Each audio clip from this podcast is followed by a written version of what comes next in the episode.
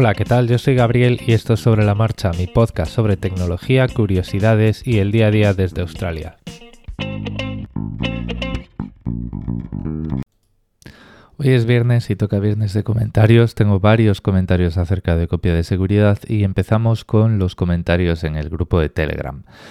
Fabián comenta que el software que es más similar a File History o Time Machine para Linux se llama eh, TimeShift que parece ser que viene por defecto en Linux Mint. Eh, esto no lo sé, eh, él tampoco lo asegura demasiado y yo tampoco os lo puedo asegurar porque normalmente suelo usar Debian en mis, en mis distribuciones y si tengo que hacer algo muy similar a, algún entorno de producción que implica comandos o sistemas de dependencias o lo que sea, pues me instalo la que, la que sea más parecida. Por ejemplo, pues si vas a desplegar en Red Hat eh, Enterprise Linux, pues lo más parecido es o bien CentOS o Fedora, ¿no? Entonces, bueno, pues Mint hace tiempo que no la uso y probablemente pues pues sea esta.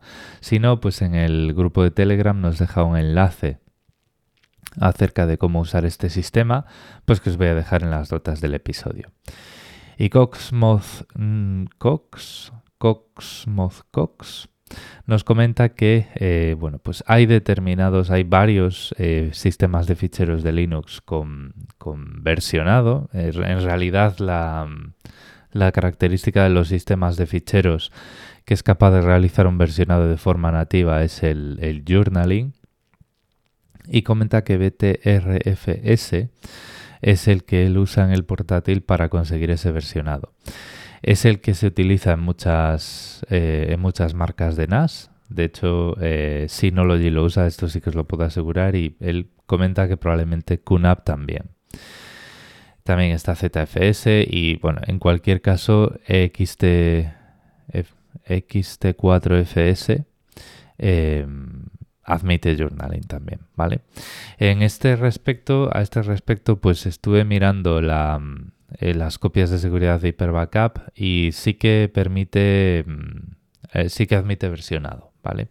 Es decir, es un, es una copia de respaldo, una copia en espejo que acabamos haciendo de todo ese contenido, la hacemos periódicamente, pero sí que podemos explorar las versiones de la, de la copia de seguridad y restaurar de todas las que tengamos en el disco, con la política de rotación que sea, podemos restaurar la que queramos.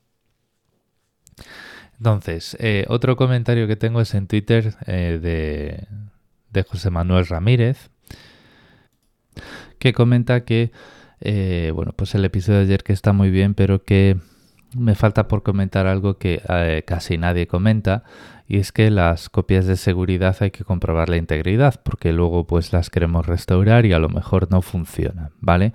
Bueno, José Manuel Ramírez es, es podcaster, tiene dos podcasts, Más que Teclas y Cultura NAS, eh, lleva muchísimo tiempo en esto y bueno, pues yo la primera vez que vi a alguien manipulando ahí una NAS delante de gente que decía, ¡wow! ¡Qué cosas! Pues era él en las, en las de Málaga, ¿no? Entonces, esto eh, es fundamental. Es cierto que no lo comenté ayer y debe comentarse porque eh, muchas veces, si no probamos las cosas, si no comprobamos por nosotros mismos que las copias de seguridad se están haciendo, pues, eh, pues que puede haber algún fallo y muchas veces las cosas fallan, ¿vale? Entonces, ¿qué significa esto?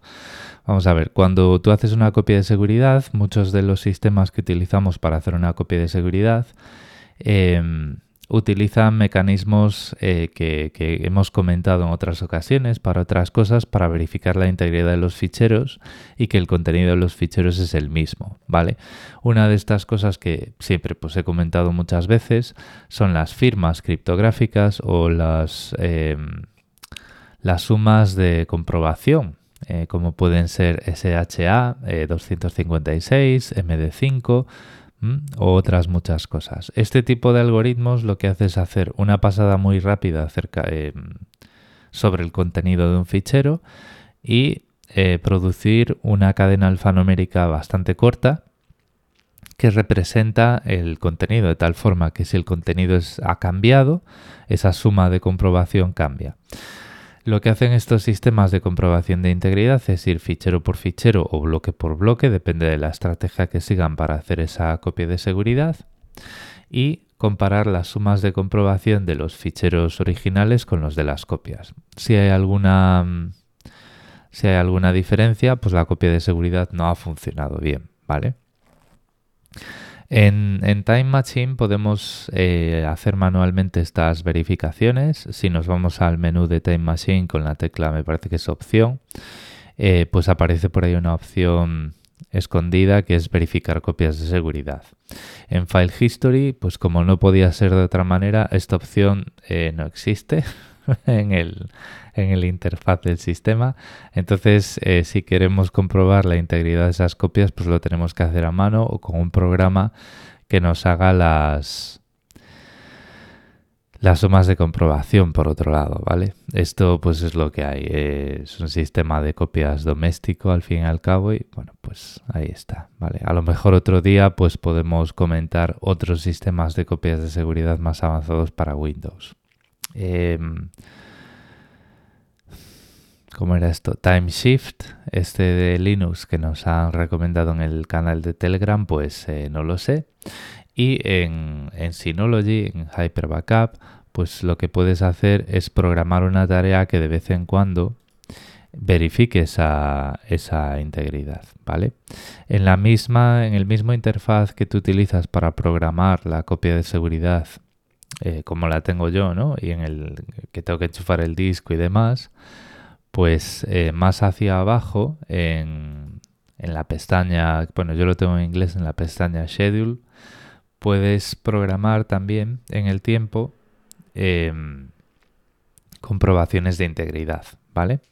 Yo, por ejemplo, la tengo para, como ya estoy en modo muy incremental y sé que no voy a tener grandes copias de seguridad, tengo las em, comprobaciones de integridad programadas para 15 minutos después de la, de la propia copia de seguridad, ¿vale? A lo mejor eh, sería más seguro eh, ponerla pues después de media hora o después de una hora, ¿vale? Y dejar el, disco duro enchufado ahí un poquito más. Em, puedes programar frecuencia, puedes, programar, puedes decirle que no dedique más de 30 minutos o de una hora a, este, a esta comprobación de integridad, pues porque eh, quieres desmontar y desenchufar ese disco para que esa copia de seguridad siga siendo offline y conviene hacerlo. Además, pues también lo que puedes hacer, lo que siempre puedes hacer es restaurar una copia de seguridad a un disco que tengas por ahí vacío o a un espacio que tengas vacío para comprobar que los ficheros pues están ahí siguen funcionales, ¿vale? Aún así, si lo haces, nada te, nada te garantiza que esos ficheros que has copiado, que esos ficheros que has restaurado, vaya hombre, me he olvidado de poner aquí, no sé si se ha llegado a oír esa notificación, pero me he olvidado de poner el modo, el Focus Assist. Bueno, ya está. Nada te garantiza que los ficheros que has restaurado estén corruptos, ¿vale? Entonces las sumas de comprobación, esa comprobación de integridad es algo que eh, pues nunca está de más. Y en relación con esto, y ya para terminar, os voy a dejar en las notas del episodio otro enlace a un artículo, en este caso de GitLab, en el que nos cuentan lo que les pasó el 31 de enero de 2017. Eh, y que tiene mucho que ver con comprobar y probar las copias de seguridad. Eh, GitLab es una empresa que da servicios de Git, es decir, eh, Vamos a ver, es una empresa que tiene bastantes aplicaciones para gestión de proyectos, de software. Eh, puedes levantar incidencias, eh, hacer determinadas tareas de documentación, te ofrece wikis y demás, pero el servicio central, como su nombre indica, es ofrecer servidores alojados de Git. Git es el sistema de control de versiones del código fuente que se utiliza en la mayoría de la, en la gran mayoría de proyectos de software libre y en la gran mayoría, me imagino, eh, de mm, proyectos de software empresarial. Y GitLab ofrece tanto mm, cuentas eh, gratuitas para hacer repositorios públicos como cuentas empresariales para hacer repositorios privados y tener un gestionar el código de tu empresa eh, con ellos. Lo puedes hacer en sus propios servidores en gitlab.com o te puedes descargar el software e instalártelo en tus servidores. Por ejemplo, pues si tenéis un NAS os podéis instalar GitLab si queréis, ¿vale? Es muy parecido a GitHub, pero pues son otro, es, es otra organización y ya está. Bueno, pues el 31 de enero de 2017 estaban haciendo una intervención en las bases de datos de producción para mejorar el rendimiento ante ciertas condiciones y en una determinada en un determinado momento tuvieron un problema de que al parecer había, o sea, ellos lo detectaron al principio como spam, pero era un proceso en segundo plano que estaba intentando eliminar un usuario de un empleado de GitLab y su información relacionada y por alguna razón eh, empezó a haber bloqueos ahí porque lo detectaban como spam. Bueno, el, el, proceso que siguieron y los pasos que siguieron no os lo voy a contar todos aquí, pero en algún momento decidieron que para continuar tenían que eh, tirar unas bases de datos, borrar unos, unos ficheros y volver a hacer la sincronización manual desde una copia de seguridad.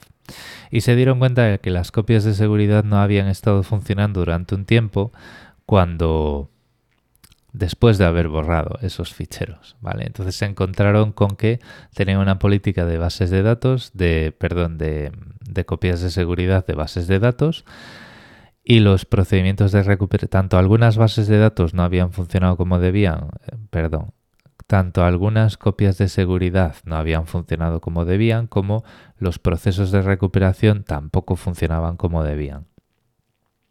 Entonces al final eh, salvaron la papeleta porque encontraron por ahí unos datos en otros servidores que podían eh, de los que podían partir en lugar de esas copias de seguridad que no estaban funcionando, pero no dejaron de perder seis horas de datos. Estas seis horas de datos pues afectaron a más de 5.000 proyectos y bueno pues había una estimación bastante alta de contribuciones de software, incidencias que se habían dado de alta que habían desaparecido y demás. Y bueno, son estas cosas que hacen daño, ¿no? Entonces, o sea, yo recuerdo muy bien cuando pasó esto que en el trabajo decíamos que, que, claro, a ver, no lo decía yo porque en aquel momento pues yo estaba bastante lejos de todo esto, de las bases de datos, perdón, de las servidores de copias de seguridad y demás. Sí, tenía mis copias de seguridad en Time Machine y en, en, en em, super duper, por ejemplo, y pues en Windows pues no las tenía porque en Windows prácticamente jugaba y en Linux pues por ejemplo que no lo dije ayer, la mayoría del trabajo que hago en Linux lo hago en, en servidores Git, que no son de GitLab, por suerte, y no eran de GitLab en 2017. Pero entonces, bueno, pues digamos que en aquel momento yo era bastante más espectador de lo que puedo ser ahora, pero aún así comentábamos que las copias de seguridad si no compruebas que han funcionado bien, pues te puedes llevar una sorpresa. Y el ejemplo este que os voy a dejar en las notas del episodio, pues es un ejemplo de ello. Lo voy a dejar aquí. Em, pasado un buen fin de semana y una semana siguiente, bueno, que empecéis bien la semana que viene. Aunque bueno, yo la empiezo antes que vosotros, o sea que todavía os va a tocar escucharme hacia el final de vuestro domingo. Recordad que en las notas del episodio tenéis también todos mis medios de contacto y nos vamos escuchando. saludo.